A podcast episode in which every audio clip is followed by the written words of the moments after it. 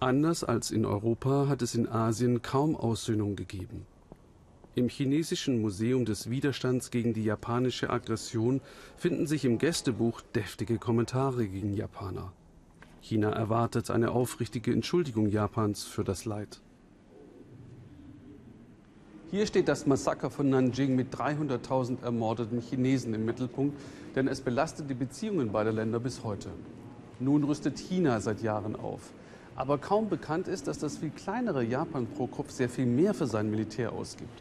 So als müsste es die Schmach, nicht mehr Asiens Wirtschaftsnation Nummer eins zu sein, kompensieren. Philipp Abresch über das gefährliche Wettrüsten. Schaufensterbummel einmal anders. In Tokios Einkaufsviertel Ginza ist die Polizei aufgefahren.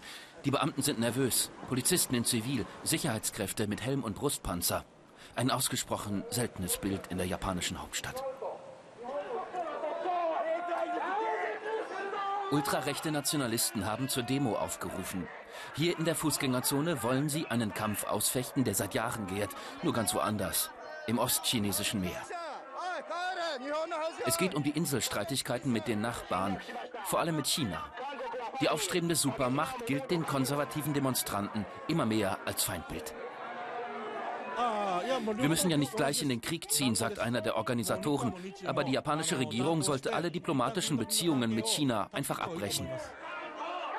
Wer meint, das sind die Gefühle radikaler Schreihälse? Ja, aber nicht nur. Der Inselstreit mit China hinterlässt bei immer mehr Japanern ein ungutes Gefühl. Sie fühlen sich bedroht von den immer höheren Militärausgaben Chinas, von den chinesischen Schiffen vor der eigenen Küste, vor dem unendlichen Selbstbewusstsein der neuen Großmacht. Vielleicht auch deshalb haben sich die Japaner bei den letzten Wahlen eine streng konservative, nationalbewusste Regierung gegeben. Schwer zu sagen, ob wir mit China in einen Konflikt geraten, aber ich fühle mich bedroht vom chinesischen Militär. Nur wenn wir unsererseits die Abschreckung erhöhen, dann eskaliert die Lage ja nur. Ich kann mir nicht vorstellen, dass es jetzt bald zum Schlagabtausch kommt.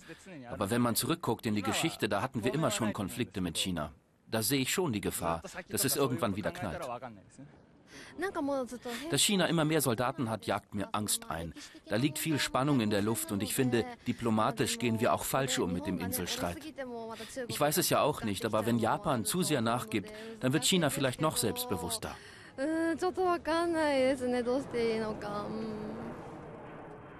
Nicht nachgeben.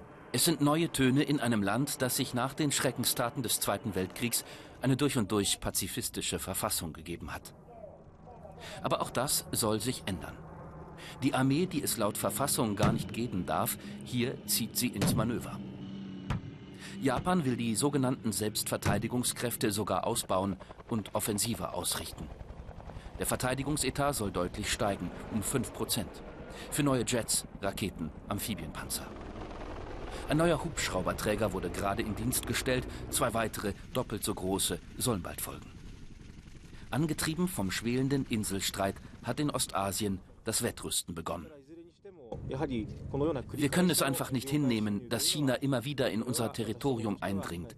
Das Militär wird unser Land verteidigen und gemeinsam mit der Küstenwache auch die Gewässer rund um die Senkaku-Inseln sichern. Hier werden die Soldaten gemacht, die Japan künftig verteidigen sollen. In der Offiziersschule der Marine in Etaijima.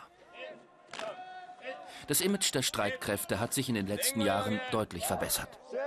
Die Armee macht neuerdings viel Werbung für sich.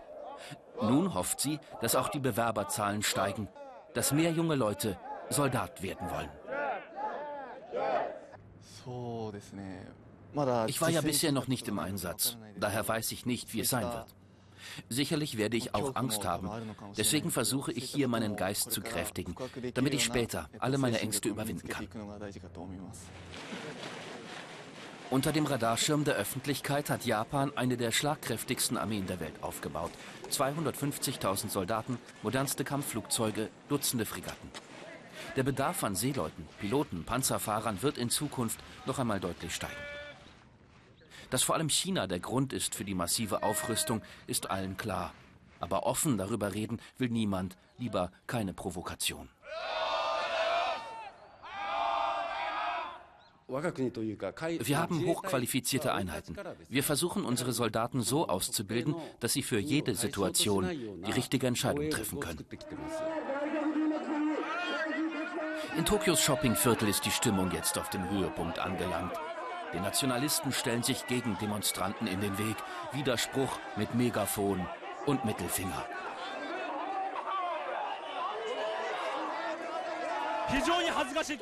Ich schäme mich, unverzeihlich, was für eine Blamage. Diese rechten Typen waren schon immer so drauf. Aber die Politik der japanischen Regierung beflügelt das noch. Die Nationalisten tragen ihre Flaggen durch Tokios Innenstadt. Nicht ausgeschlossen, dass Japan und China wegen des Inselstreits irgendwann aneinander geraten. Der Krieg der Worte hat schon begonnen.